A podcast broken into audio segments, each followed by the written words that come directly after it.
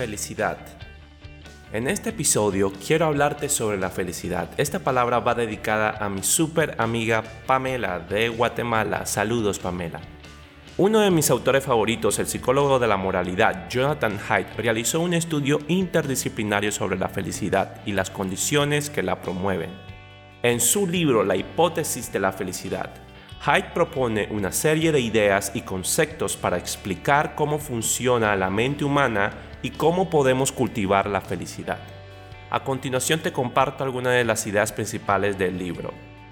Por ejemplo, la felicidad es una combinación de factores internos y externos. Haidt sostiene que la felicidad no depende exclusivamente de factores externos como el dinero, el éxito o la belleza física, sino que también depende de factores internos como la forma en que pensamos, sentimos acerca de nosotros mismos y del mundo que nos rodea.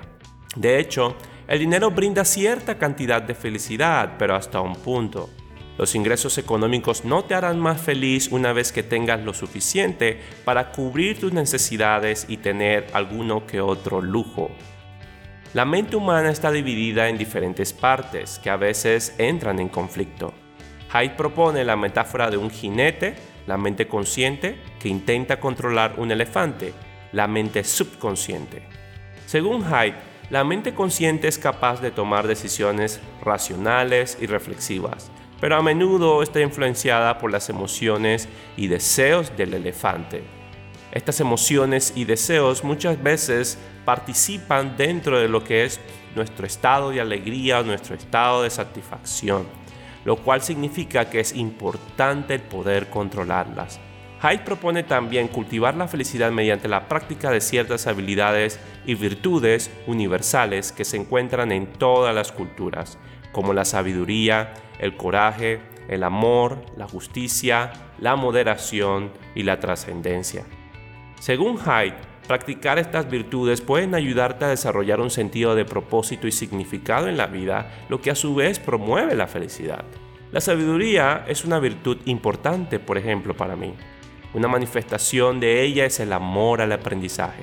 Estar dispuesto a abrir tu mente a aprender algo nuevo trae mucha dicha, satisfacción personal e incluso mejores ingresos económicos. Tener coraje por otro lado y enfrentar tus temores o defender a alguien quien es abusado o maltratado injustamente también puede traerte dicha y felicidad.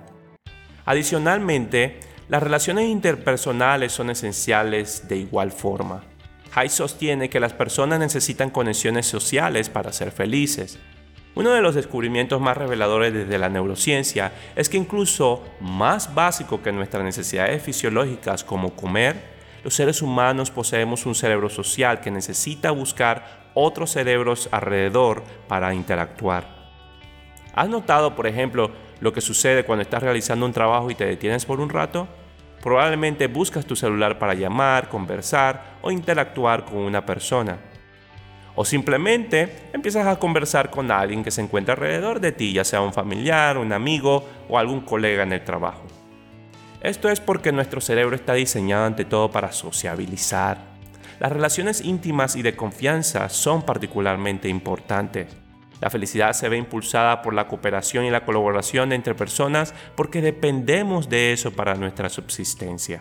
Imagina, por ejemplo, un niño que llora por comida y que su llanto no conmueve a nadie.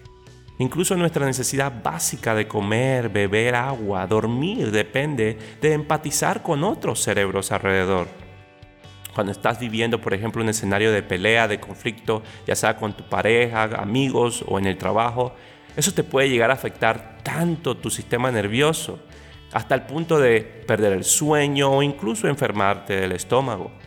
Así que para construir felicidad necesitamos construir primero conexiones emocionales, recíprocas y cooperativas. Quizás es más fácil de lograrlo si eres extrovertido o provienes de una cultura muy amigable y comunal. Pero eso no significa que las personas con menos habilidades sociales no desean conectarse o no puedan. Aún esa persona cascarrabia alrededor de ti quisiera un abrazo, un beso, unas palabras cálidas de cariño o un gesto amable. Si eres tú el cascarrabia, ya es tiempo de perdonarte y ser compasivo contigo. Dejarse amar o buscar amor no es un pecado ni te hace más débil. Al contrario, Es una señal de lo consciente que eres y de la fortaleza de carácter que necesitas para también ser feliz.